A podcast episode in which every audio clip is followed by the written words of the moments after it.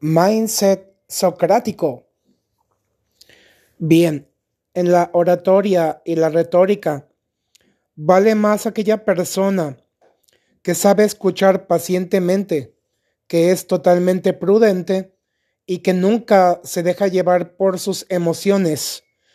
Es un especialista que domina tres elementos fundamentales, la mente, corazón y voluntad una persona silenciosamente contemplativa, con su sola presencia, llega a generar un mayor impacto. No es relevante lo que se dice ni cómo se dice, sino el cómo hacemos sentir a las personas. Ánimo.